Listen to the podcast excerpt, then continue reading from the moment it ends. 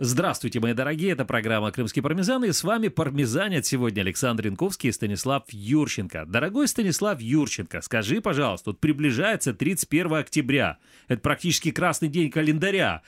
И это Хэллоуин, День всех святых еще говорят.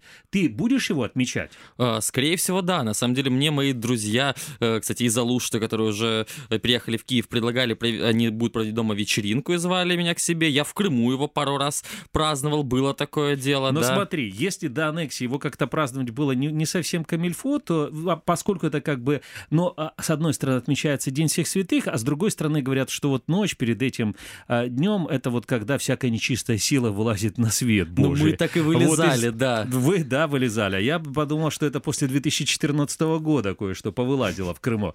Но, тем не менее, смотри, дело в том, что почему мы начинаем нашу программу именно с Хэллоуина. Ну, во-первых, потому что приближается эта дата, а крымчане, они тоже люди. да, Бывает да, такое не, несмотря, По праздникам да, особенно. Вопреки, да, не, вопреки всему, что происходит на полуострове на, а, после российской оккупации. Так вот, значит, депутат Госдумы России Виталий Милонов назвал Хэллоуин незаконным и призвал родителей сообщать о празднованиях, организованных в этот день. Вот ага, так вот. Ага, то есть если какой-то из родителей, их знакомых организовал дома с детишками празднование, на него нужно обязательно Конечно, донести. нужно донести и наказать примерно. Но а тут, понимаешь, наказывать? прилетела добрая фея. Добрая фея в виде Натальи Поклонской. Это бывший российский прокурор оккупированного Крыма, а ныне депутат Государственной Думы России Наталья Поклонская. Она призвала учителей и родителей сообщать о случаях давления во время празднования Хэллоуина в школах. Она написала даже в своем телеграм-канале, по моему мнению, наша молодежь способна самостоятельно определять, какие праздники отмечать и по какому поводу веселиться. Ну, а давайте послушаем. Значит, вот почему же э, Наталья Поклонская решила вообще вообще, что детишки имеют сами право выбирать, какие праздники им праздновать? Вчера с Настей, с дочкой сидела, мы ужинали, я у нее спрашиваю, Настенька, как ты относишься к Хэллоуину? И она ко мне с такой обидой, мама, ты всегда запрещаешь эти праздники, а мне нравится. Ну, это молодежь. Ты когда запрещаешь, ты таким образом, наоборот, делаешь протестное настроение, у них же вызываешь. Это неправильно. Это христианский праздник, и ничего дурного в нем совершенно нет. Это субкультура молодежи, подросткового периода, когда ребята хотят э, общения. Они не хотят смотреть лежащих у телевизора э, с, со страшными новостями про безумную Украину родителей, они хотят общения, они хотят, чтобы на них обратили внимание. Они хотят, чтобы внешний вид э, вызвал внимание других э, сверстников, других людей. Это были, это были слова Натальи Поклонской, гражданки Украины, замечу на минуточку, да, которая теперь а, играет роль депутата Государственной Думы соседней России, которая оккупировала Крым. Я вот пытаюсь поднять свою челюсть с пола, потому что сразу кучу новостей услышал в одном этом небольшом звуке. Во-первых, то, что Хэллоуин — это христианский праздник. Здравствуйте. День, день всех святых действительно христианский праздник. Он не отмечается вот в православной традиции, но отмечается в, в западной христианской традиции. Хорошо. Это, понимаешь, это такой день вот приблизительно, а, когда в, в православной традиции, знаешь, вот после Пасхи а, на какой-то там день люди приходят на могилы к, к умершим родственникам, да, и поминают их. А вот в, в этой в западной традиции, не скажу католической, потому что, ну вот западная традиция, да, это день вот 1, 31 октября, да, вот приходят вот в эти дни а, к, на могилы к умершим родственникам. Но тут очень важно что, значит, что что э, главное назна- назвать праздник вот христианским Хэллоуин. Это вот именно ночь как бы, да, и э, весь этот коммерциализированный праздник со всеми чертями, там, призраками и всеми остальными, госпожа Поклонская объявляет, это все, это христианский праздник как бы, поэтому, в принципе, можно 22 апреля, там, день рождения дедушки Ленина по ее версии, можно было бы там об, а, объявить тоже христианским праздником. 7 ноября тоже, в принципе, сделать христианским праздником, ну и так далее. Да, с легкостью, потому что, как оказалось, Наталья Поклонская э, огромное количество времени времени вызывала протестные настроения среди молодежи. Когда крымской. запрещала, да? Да, когда запрещала. Ведь для меня самая большая новость, вот когда вы начали читать всю эту новость, я думаю, что-то не так. Может, вы перепутали кофе с чем-то другим утром, вот. Потому что Я. Наталья Поклонская как раз-таки ярый борец Знаешь, с Хэллоуином. Я а- вот хочу, я хочу вам, нашим дорогим радиослушателям, напомнить, как она отзывалась о нем еще в 2016 году, когда она хотела, чтобы в Крыму никто его не праздновал, вот, и в принципе, чтобы в Суе не упоминалось название такого праздника. Давайте послушаем. Я православный верующий человек, поэтому никакие Хэллоуины там и тому подобное меня не интересуют. Это прозападная культура, совершенно нам не свойственная, наше не родное, поэтому я против этого праздника. Ни- Ничего в нем хорошего, светлого и доброго я не вижу. Вот, допустим, сегодня. Сегодня праздник э, Пресвятой Богородицы, и поэтому это великолепный, чудесный праздник. Часовню мы освещали. В праздник э, иконы Иверской Пресвятой Богородицы. Это тоже наш родной. Покров, Рождество, Пасха. А все остальные Хэллоуины, Мэллоуины, это мало кого интересует. Мало кого интересует, а спустя три года уже интересует Наталью Поклонскую настолько, что она борется за этот праздник на территории соседней России, да, и говорит, что нельзя все эти вещи запрещать. Вот видишь, как место сидения определяет точку зрения. Но вот мне интересно, что будет с Натальей Поклонской дальше, если вот уже такие тектонические изменения прошли за Дальше? последние три года. Будет ли, вспомнит ли она свое прошлое, как украинский прокурор будет обвинять уже российских чиновников и депутатов? Ты заметь, вот в первом от- отрывке, который мы послушали, госпожа Поклонская говорила о том, что пусть лучше дети празднуют Хэллоуин, чем, значит, смотрят телевизор, и э, в телевизоре ужасы про Украину. Ты понимаешь, вот даже а, госпожа Поклонская понимает, что в российском телевизоре вот в российском телевидении, показывают исключительно, оно все состоит, вот это российское телевидение состоит исключительно из ужасов про Украину. И поэтому она считает, что вот та картинка, которую показывает российское телевидение, оно настолько страшно вообще российское телевидение, что пусть лучше дети смотрят на чертей, Бармалеев там и Бабу Ягу, чем вот будут смотреть российское телевидение. И поэтому я думаю, что через годик, если Наталья Поклонская перестанет смотреть российский телевизор, она, может быть, действительно по- покается и приедет в Киев и даст показания против себя. Еще один момент. Вот э, на самом деле она прекрасно поняла одну простую вещь, что э, родители большинства детей не только в Хэллоуин, а и так каждый вечер оде- примеряют на себя костюмы зомби, потому что она же говорила как раз-таки про родителей, которые лежат и пялятся в этот телевизор. Вот. И получается, Ой. почему же в таком случае дети не могут взять, нарядиться очень интересно и смешно. Еще Кстати, небольшая новость о Наталье Поклонской. Это самая Наталья Поклонская, бывший российский прокурор Крыма э, и теперь депутат Государственной Думы России, э, заявила, что ей отказали э, в визе для поездки в Японию. Написа... Значит, она так сказала, в МИД Японии мне действительно отказали в визе, вообще никак не аргументировали, долго очень думали, и потом отказали без объяснения причин. А сама она, Поклонская, хотела поехать в Японию, как она говорит, со знакомительным визитом. Это Ну, туризм, она так называет, я Наверное. так понимаю, да? А зачем ей вообще куда-то ехать, вот ни- низкопоклонничеством перед Западом или Востоком заниматься? Тем более, пусть она едет какой-нибудь Дальний Восток России, пусть там занимается да. своим туризмом. Но крымский пармезан на самом деле пошел дальше. Нам недостаточно новостей только про Поклонскую. У нас будет новость про кота Поклонской. Вот, Александр, нет, Вы я не ударение ставите верное про кота или про кота поклон? Про кота, да? Ну, Про кота, давайте. да. Это А- лапки, которые ушки там. Да, да, да, Мгм. хвост. Но я знаю, вы собак больше любите, вот. Но кот Поклонской переживает за бюджет России. Государственная дума соседней России на этой неделе рассматривала проект бюджета на 20 и 22 годы. Накануне депутат Госдумы из аннексированного Крыма Наталья Поклонская в своем телеграм-канале опубликовала фотографию своего кота, который переживает за будущее России. Цитата. «Томас с опаской и осторожностью ждет завтрашних бюджетных чтений. Принимаем проект бюджета за 20-22 годы», говорится в А сообщении. при этом, наверное, на картине... Я могу представить только эту картинку. Я не знаю, как она выглядит. Я не смотрел, не слежу за... а, И что это, Инстаграм, Телеграм, что там? Ну, барбершоп какой-то, да, там Наталья Смузи. Поклонская. Смузи, не слежу. Но могу предположить, что он ест какой-нибудь бутерброд с икрой и переживает за бюджет России. Бутерброд с икрой. Да. Ну, не Ой. кабачковый. Красный, черный или как минимум красный. Так, есть у нас еще интересные новости. Теперь вот уже давайте непосредственно из э, Крыма. Во-первых, новости, вот я не знаю, новость это Севастополя или крымская новость. Дело в том, что назначенный Россией губернатор э, оккупированного Севастополя Михаил Развожаев отказался от объединения Крыма и Севастополя вообще. Говорит, что Правильно сделал. Во-первых, что я Почему? могу сказать? А зачем это нам Севастополь? Ну вот э, чем, вот зачем еще Крыму дополнительные эти голодные рты, дополнительные туристы, которые ездят в Севастополь? Нам что, своих не хватает, что ли? Это все правильно. Но вот дело вот в чем. Дело в том, что господин Развожаев требует, что, чтобы Севастополю отдали 400 гектаров якобы спорной земли. Там в чем проблема? Наши, наши дорогие радиослушатели и зрители, я напомню вам, что вы сейчас слушаете программу «Крымский пармезан», с вами Александр Янковский и Станислав Юрченко, а проблема между Крымом и Севастополем заключается в следующем.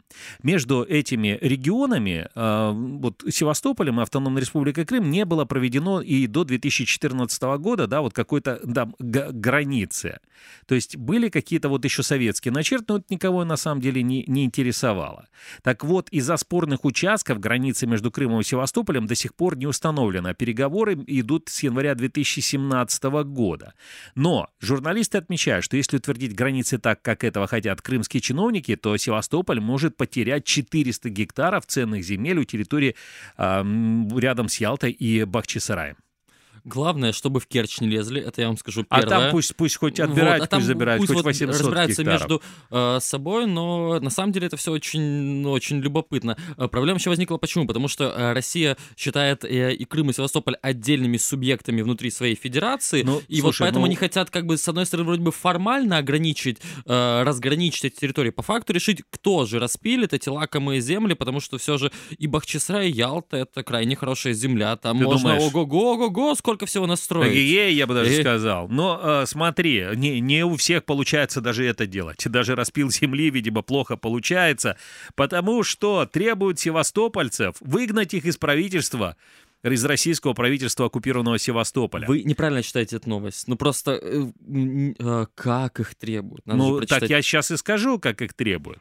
Дело в том, что на одиночный пикет вышел местный художник, это в Севастополе бил, было, Виктор Чужов, а на пикете было написано всего лишь на всего четыре слова «Рукожопы вон из правительства». А, да, вот имеется в виду э, из правительства Севастополя.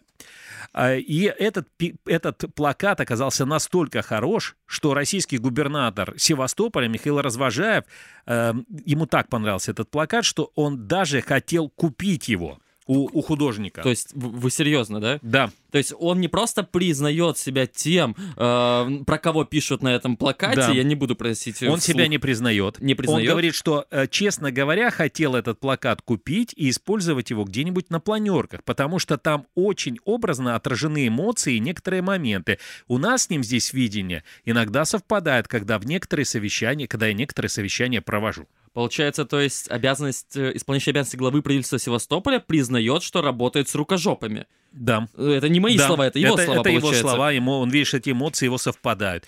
Ну, а вообще, без, бедный господин Чижов. Ну, ну, якобы Развожаев хотел у него купить, а по факту, да, вот как всегда, заявления российских чиновников, они одни с действиями. А по, по факту у него просто-напросто этот плакат отобрали. Отобрали и не просто отобрали, а, а еще и побили побили плакат. Художника побили. Художника. Да. За правду, кстати, заметь. Ну вот послушайте, побили меня немножко, поломали плакат на этом пикете, подъехали люди в униформе, написано «Парки и скверы», рассказывает художник. Подхватили, схватили, начали тянуть, а он плакат у меня был веревочкой привязан к платану, пришлось побороться с ними за мое имущество. Так что не всем понятно, сможет ли э, художник Чижов сделать одну из лучших своих сделок и продать работу, которую он приготовил для протеста, чтобы она висела на самом видном месте в правительстве Севастополя.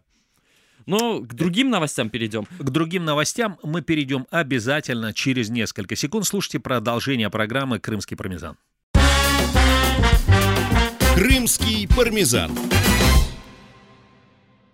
Здравствуйте еще раз, наши дорогие радиослушатели и телезрители. Это программа «Крымский пармезан» и с вами Александр Янковский и Станислав Юрченко. И традиционно в этот день недели мы знакомим вас с самыми интересными событиями, которые произошли в течение семи дней на территории Крымского полуострова. Что там, Станислав Юрченко, дорогой ты мой, что там произошло в Крыму интересного? С, вот э, новости, которые на самом деле подчеркивают, почему же наша программа называется «Крымский» не что-нибудь там, а именно «Пармезан». Партизан. Новость, нет, пармезан. Но да. пармезан, он в ныне и партизан mm. в Крыму. В Ялте сожгли, например, 20 килограмм европейских сыров. Пармезана среди него не было, потому что он как раз остается партизанить где-то там еще. Слушай, это вообще картина звучит так, вот как в Ялте сожгли более 20 килограммов европейских сыров, я вижу ее приблизительно так. Вот в эти, э, эти российские военные в касках таких, знаешь, в масках, а, а, такая у них форма, да, военная вся, они в сапогах такие, айнцвайн, айнцвайн идут, как бы потом за плечами у них огнеметен, они такие, им командует их фюрер такой фойер, и они начинают жечь эти, эти сыры вообще европейские, кричат, них, них как что там, них капитулирован, да? Них торблю, них да? камамар! Вот, приблизительно, наверное, так. Так что там на самом деле произошло с сырами? Что, что, что за безумие вообще? Я слышал, книги сжигали они там раньше когда-то э, в России, теперь они сжигают сыры. Книги тоже собираются сжигать, но об этом так. мы еще потом поговорим. Э, пресс-служба Южного управления Россельхознадзора на самом деле еженедельно дает отчеты о том, сколько э, было найдено и уничтожено санкционной контрабандной продукции. На этой неделе на оптовом складе в Ялте обнаружили целых 22 килограмма сыров, среди которых был Дорблю, Камамбер и Бри. Они запрещены для реализации в России на аннексированном ею Крыму. Слушай, а что произойдет, если крымчанин, например, съест кусочек сыра? Что, что произойдет страшного? А, разрезу, ему придется разрезать желудок и достать оттуда ну кусок сыра, или же сжечь его вместе с сыром, который в нем является. Это вы предполаг... это вы думаете, они так и сделают, да, если если ну если они сыры сжигают, а, а ну то есть а если, а, подожди, а если человек, а если человек поехал за границу и, из, из Крыма, да, и там по поел сыра, и не признался в том, что он как бы его... Это что же преступление, это тоже фактически? Он же в себе же себе привез какой-то кусочек сыра. Пока что только крымский пармезан можно слушать безнаказанно на территории Крыма. Что еще интересного? Это интересно тем, что на самом деле на сайте Крым Реали на этой же неделе вышел обзор соцсетей с очень интересным заголовком «Кормят чем попало». Он посвящен тому, как э, крымчане скучают по украинским продуктам, не любят российские продукты из-за их низкого качества. Э, после этого мы решили посмотреть, что же на Ютубе на самом деле еще э, обсуждают как крымскую еду. Вот, например, несколько э, комментариев из обзора соцсетей на сайте Крым Реали. Э, Груша Грушева. Я вообще не мясная, но вчера так захотелось, стояла около лысого прилавка с колбасой, папа может. Послала того папу и купила, как всегда, помидоров, огурцов и винограда. Приеду в Киев, оторвусь уже на мясном. Рокслан Тудей. Съедобного мясно-колбасного в Крыму нет, совсем нет, только домашний, если знаешь у кого взять. Или украинская контрабанда, если знаешь где купить. А так, да, помидоры, персики, инжир, виноград, немного молочки еще есть съедобной. Крымские бандеры, ведь люди скучают по качественным вкусным продуктам, которые были при Украине и которые сейчас в Украине. Люди готовы есть даже просроченные продукты, если они из Украины. Кроме того, масса случаев, когда люди пытаются достать медикаменты, просят что-то привезти, и я вспоминаю, что это нам сказал господин Ефремов, симферопольский активист. Но дальше давай. Давайте послушаем на самом деле, что же думают люди, которые приезжают в Крым про качество еды. Вот оказалось на самом деле, что даже родным э, для Крыма морепродуктам не стоит доверять. Автор YouTube-канала Funny 3 решил объяснить, почему в Крыму нельзя есть, на минуточку, даже мидии. Это да. почему? Вот послушайте сами. Вот такие вот столы, тут морепродукты. А их есть можно вообще? Ну, все едят. Ну, вот говорят, а что, говорят, что мидии-то не особо-то можно. Говорят, Почему? Ну, говорят, ну, мидии... если вы ведро съедите, то вредно будет. А вредно, если да? порцию, то полезно. Хорошо. Понятно? Сегодня я расскажу, почему все-таки нельзя есть мидии, которых продают. Дело в том, что мидии растут вот на таких вот сваях или на камнях. И вот те торговцы, которые продают их на улицах, для того, чтобы особо глубоко не нырять за ними, собирают их отсюда, с поверхности. А на поверхности, как известно, всякая муть и грязь плавает, всякие бензины, масла. Как видите, вот здесь вот всех мидий уже с поверхности оборвали. А если оборвали, значит уже кто-то съел. Надеюсь, это были не вы. Ну что, вы, конечно, скажете, может быть, три это перестраховаться, да? Но я лично выше трех метров никогда их не ем. А вы, Александр, ели ли мидии выше трех Ты метров? знаешь, я вообще старался мидии не есть. Ну вот я тебе правда скажу, да, потому что я прекрасно понимаю, как работает мидия. Она через себя пропускает воду, да, и тем, тем и живет, тем и питается. Вот как, как российские чиновники через себя пропуска, пропускают нефтяные бюджеты, так мидия пропускает через себя морскую воду Черного моря. Только одно большое отличие.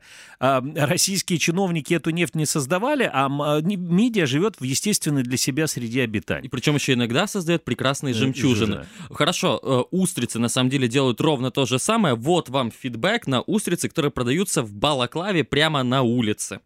Виталий очень хотел пробовать устриц но в ресторане очень дорого, мы еще столько не заработали, поэтому мы нашли устриц на улице. В Крыму, оказывается, это популярная тема.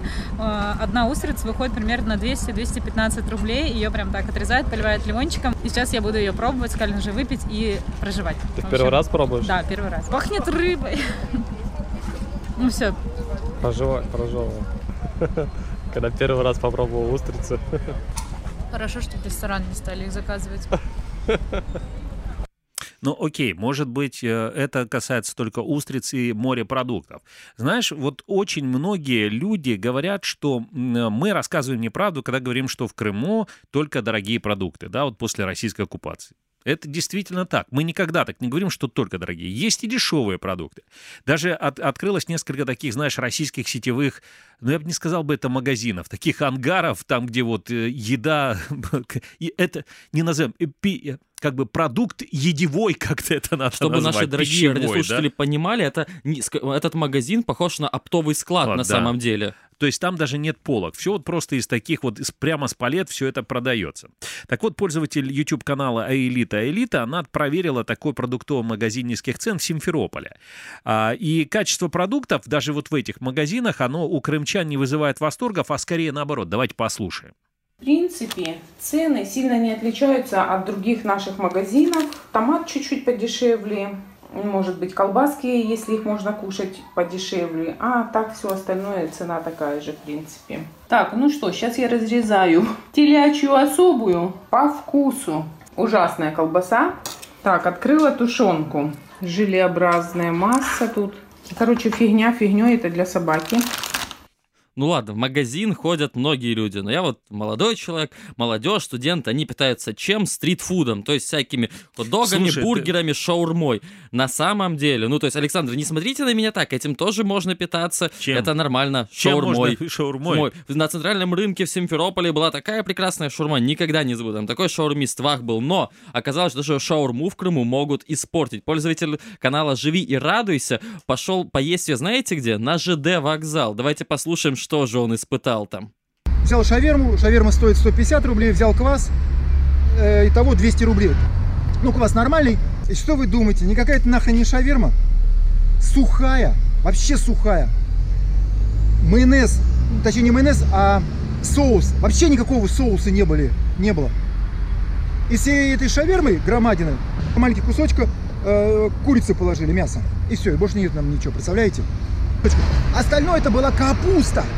Грубо порезанная, причем еще порубленная, точнее, грубо прям порубленная капуста была. Просто огромные куски такие. Я был в шоке. Я просто был в шоке.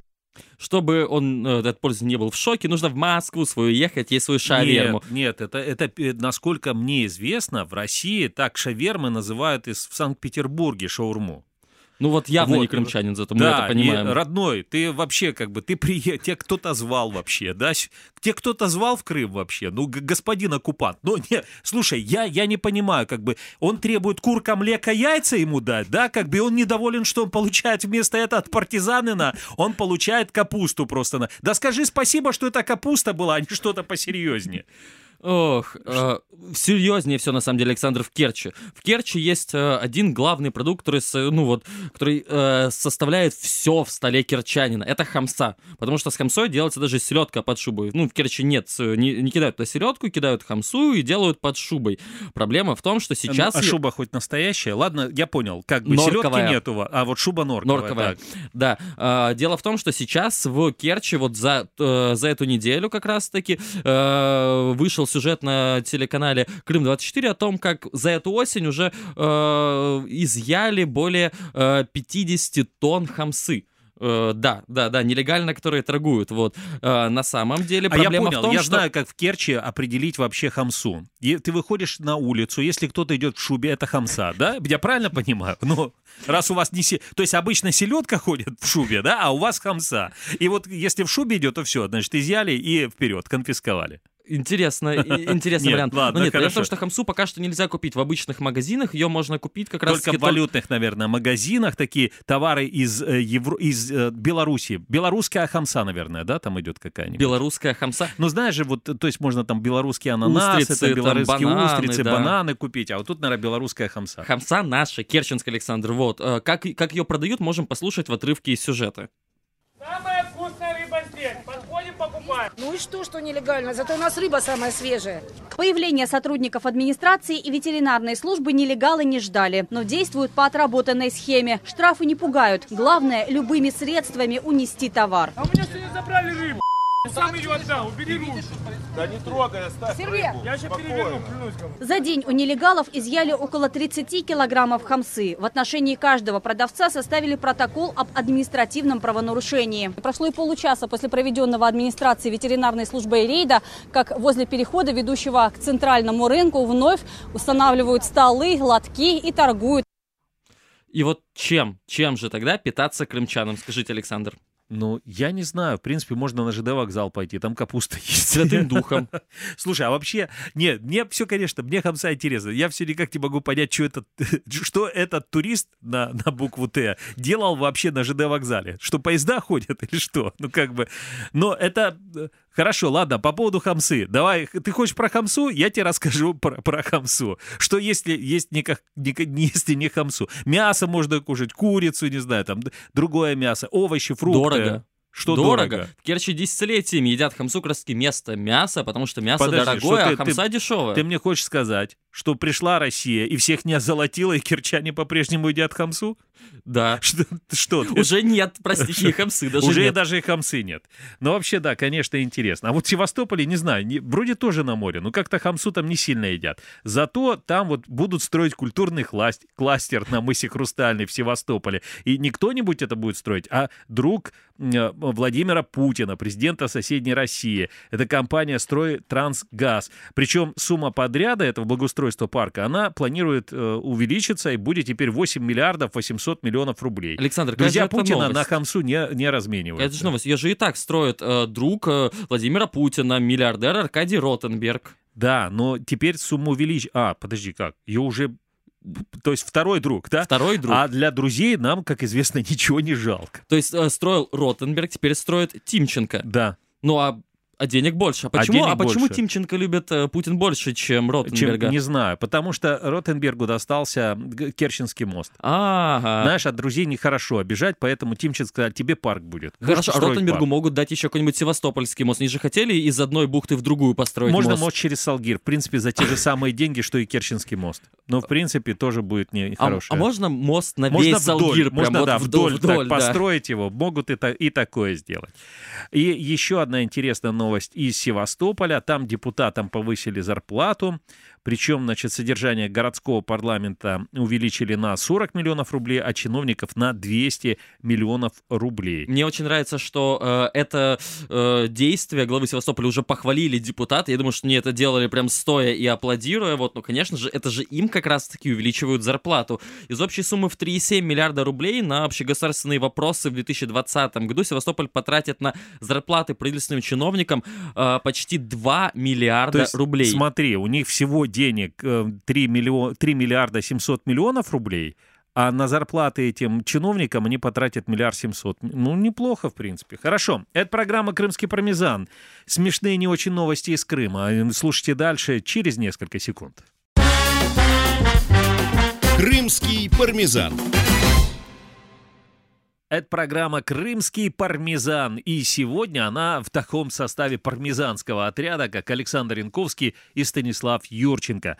Станислав Юрченко, вот скажи мне, ты родился во времена перестройки, до или после? Я родился уже в независимой Украине. Боже мой, боже мой, с кем приходится работать. Так я задавал тебе вопрос не просто так. Дело в том, что 25% жителей соседней России назвали себя жертвами перестройки. Это как? Но вот так вот, 70% участников опроса придерживаются противоположного мнения, то есть они не считают себя жертвами перестройки. А почему, значит, решили вообще спросить у людей, у россиян, вот почему считают ли они себя жертвами перестройки? Потому что депутат Госдумы накануне, один из депутатов, предложил ввести льготную категорию жертв перестройки.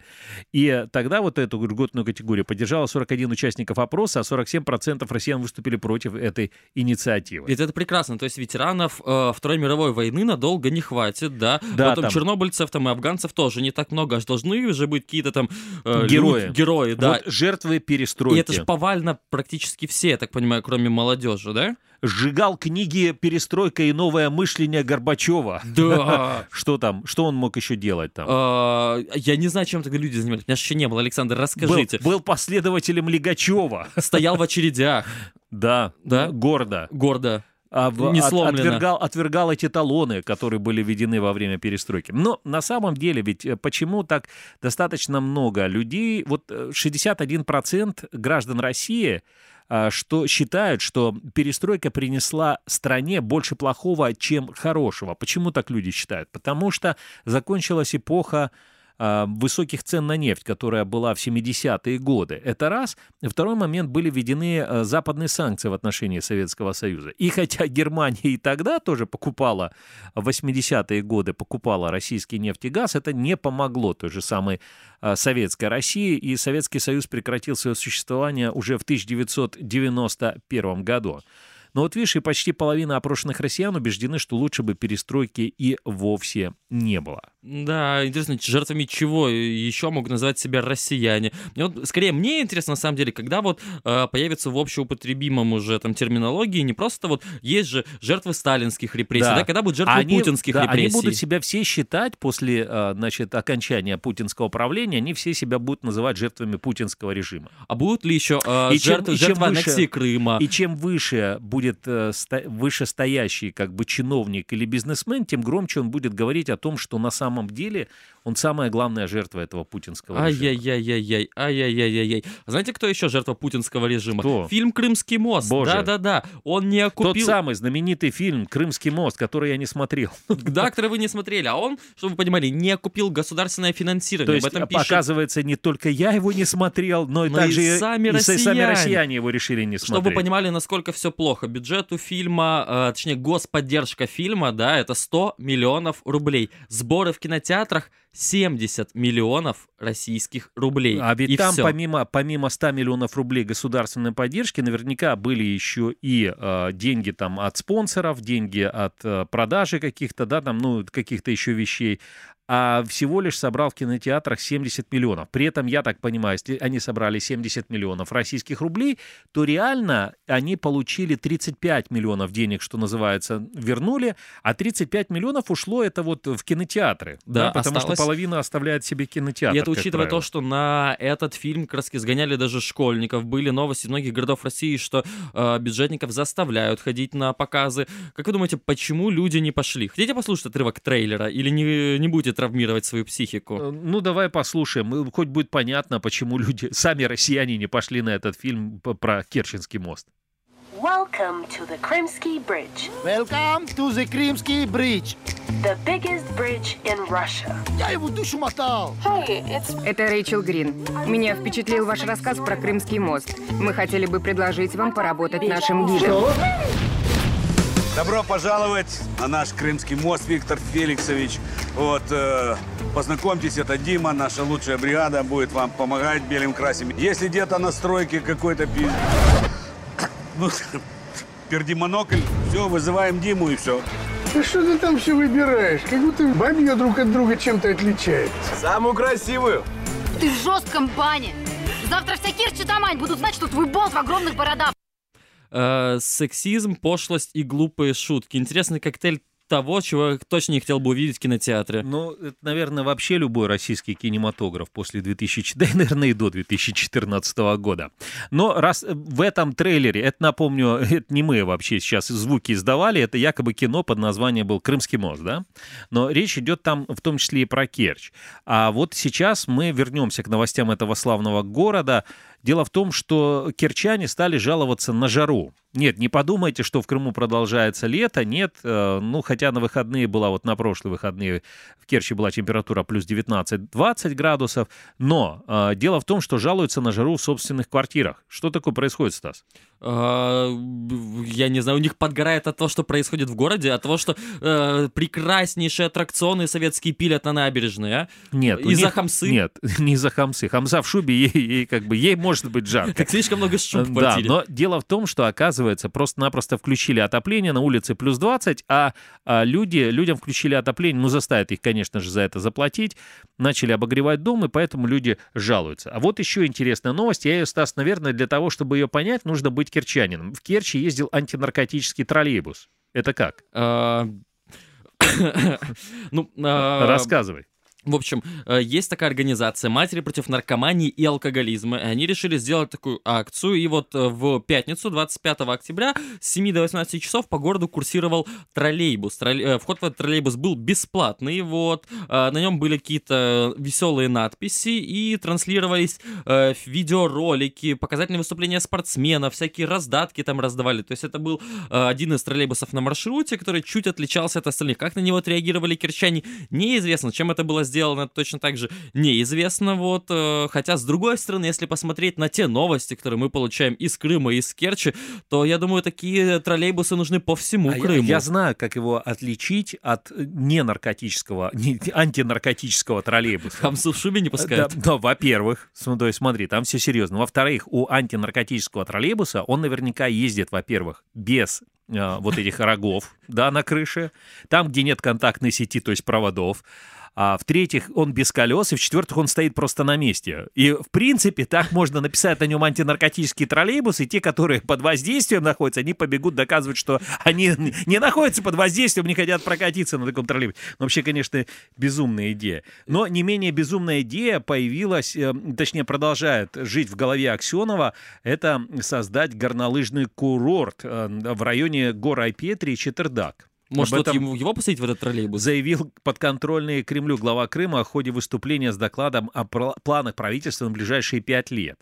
Заключен двухлетний контракт с экспертной организацией, которая изучит возможность реализации этого проекта. При положительной оценке будем привлекать бюджетные и частные инвестиции, сказал господин Аксенов. То есть это даже не проект курорта, а просто анализ, э, можно ли его там, в принципе, сделать. Все бы ничего. Это, Стас, это, Стас, не просто анализ. Это двухлетняя а, организация рабочих мест для каких-то бездельников, которые будут два года сидеть и с умным видом за деньги какие-то, наверное, приличные деньги, а, рассуж- делать вывод о том, что нет, нельзя сделать горнолыжный курорт в Крыму. Плохая память у крымчан, потому что нюанс в том, что крымские чиновники уже анализировали создание горнолыжного кластера на полуострове ровно два года назад. Тогдашний министр курортов и туризма Сергей Стрельбицкий в итоге вынужден был признать, что местные условия не подходят для масштабного развития зимнего отдыха. Цитата. «Несмотря на нынешнюю зиму, снег Крыму лежит не так долго, это необходимо для полноценного развития горнолыжного курорта. А во-вторых, нет запасов тех ресурсов, которые обеспечивали бы искусственный снег, как это делается в том же Сочи.